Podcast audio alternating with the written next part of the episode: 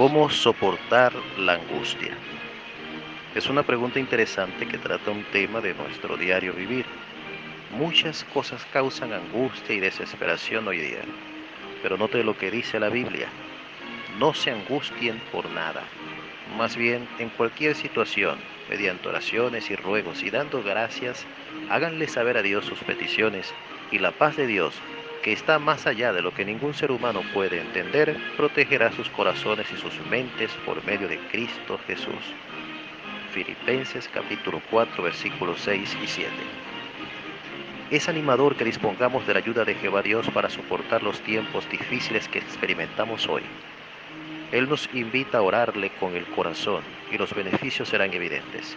Si desea más información puede escribirme al privado o leer el sitio en internet jw.org.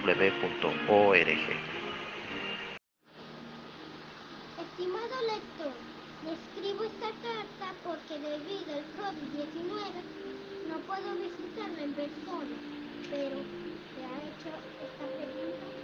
¿Será posible que los muertos vuelvan a vivir? En la Biblia, 2 de Corintios 1, 3 al 4 dice, encontraremos consuelo cuando muera un ser querido. Si desea más información, visite nuestra página www.org. Muchos edificios, en apariencia sólidos, fueron arrancados de sus cimientos y quedaron con su estructura hecha en pedazos. No obstante, otro tipo de tormenta está causando estragos en los cimientos y la estructura de la antiquísima institución matrimonial, ya que ha perdido su relevancia en la vida personal y social. Pero surgen algunas preguntas interesantes con relación a este tema. ¿Opina que el matrimonio está perdiendo su prestigioso lugar en la sociedad?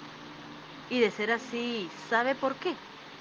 Si desea saber las respuestas a estas y otras preguntas sobre el matrimonio, visite el sitio en internet jw.org y solicite un curso bíblico gratuito.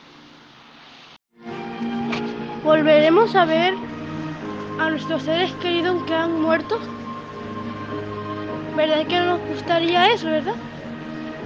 Conocer quizás a nuestro tatarabuelo o volver a ver a nuestro padre o madre que quizás hayan muerto en algún accidente, ¿verdad?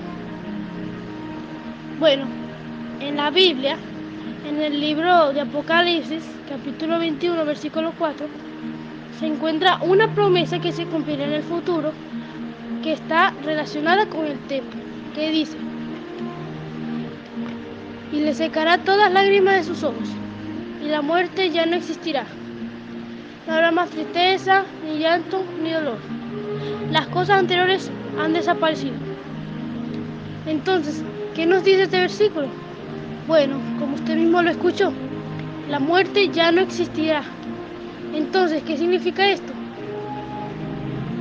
¿Que viviremos para siempre? Si usted quiere saber la respuesta a esa pregunta y saber más detalles acerca de la información, visite jw.org. También, si quiere recibir un curso bíblico gratuito, puede conectarse a través de este medio a mi persona. Estimado lector, recibo un cordial saludo. Debido a la situación que estamos viviendo, que cada día es crítica y difícil de controlar, se ha preguntado si usted y su familia se están preparándose para sobrevivir. El cumplimiento de la profecía bíblica confirma que este mundo malvado muy pronto verá su fin. Nuestro tiempo crítico son muy parecidos a los de que hubo en el justo antes del diluvio. Lo animo a leer en Mateo, capítulo 24, versículos 37 al 39, que no logró sobrevivir a la destrucción de este mundo porque andaba con el Dios verdadero. Como deja ver capítulo Génesis 6, 9, y de seguro le inculcó lo mismo a tu familia, puesto que todos se salvaron. La pregunta es, ¿cómo podemos imitar a Noé y prepararnos como familia para sobrevivir el fin de este malvado sistema de cosas? Si desea más información, visite nuestra página jw.org. Es un honor saludarlo. Debido a la situación que estamos viviendo hoy día, muchas personas estamos angustiados y cada vez es más crítica y, di- y difícil de controlar. Los animo a buscar en la Biblia la respuesta en Isaías 41:10, que dice, No tengas miedo porque estoy contigo. No te angusties porque yo soy tu Dios. Yo te daré fuerza. Sí, yo te ayudaré. Con mi mano derecha de justicia, de veras te sostendré. Con todo esto, Jehová nos da una esperanza de vida feliz, sin dolor ni sufrimiento. Si desea más información, visite nuestra página jw.org o comunícate conmigo que con gusto te atenderé. Me llamo Carmen Chaurán. Estimado lector o lectora, hoy día vemos que muchas personas están sufriendo debido al COVID-19, a las guerras y al hambre, y nos preguntamos, ¿será que dejaremos de sufrir algún día? La Biblia nos da la respuesta en Apocalipsis capítulo 21 versículo 4. Dice, y le secará toda lágrima de sus ojos y la muerte ya no existirá, ni habrá más tristeza, ni llanto, ni dolor. Las cosas anteriores han desaparecido. Este texto nos explica que Dios nos dice que ya no sufriremos más, ya que Él nos promete al final del texto que las cosas malas que estamos pasando ya no existirán. Pero, ¿por qué permite Dios el sufrimiento? Si quiere la respuesta a esta pregunta, visite nuestra página web jw.org. ¿Se ha hecho esta pregunta? ¿Por qué hay tanto sufrimiento? Me imagino que sí, por dadas las circunstancias que vivimos. Muchas personas le echan la culpa a Dios de todo el sufrimiento, porque creen que Él es el gobernante de este mundo, pero eso no es cierto. La Biblia en Job capítulo 34, su versículo 10 nos dice, lejos sea del Dios verdadero el actuar con maldad.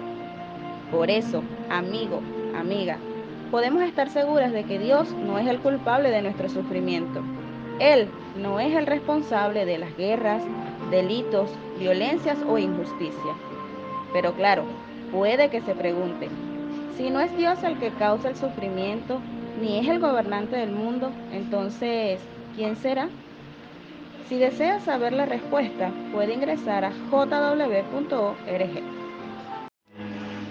Estimado lector, Recibo un cordial saludo. Vemos que durante muchos años y ahora más que nunca se ha anunciado que el día de Jehová está cerca. ¿Le gustaría conocer las pruebas en la Biblia, la palabra de Dios? Esta es la respuesta en el libro de segunda a Timoteo, capítulo 3, 1 al 5. Pero debes saber que en los últimos días vendrán tiempos críticos difíciles de soportar, porque la gente solo se amará a sí mismo. Serán amantes del dinero, arrogantes, desobedientes a los padres, desagradecidos y desleales no tendrán cariño natural, no estarán dispuestos a llegar a ningún acuerdo, serán calumniadores, no amarán a lo que es bueno, serán traicioneros, estarán llenos de orgullo, amarán los placeres en vez de a Dios. Pero en realidad estarán negando el poder de esa devoción. Aléjate de ellos. Además, todas estas características las estamos viviendo hoy en día. Meditar en estas palabras proféticas de Dios fortalece nuestra convicción. Si deseas más información, puedes visitar nuestra página jw.org.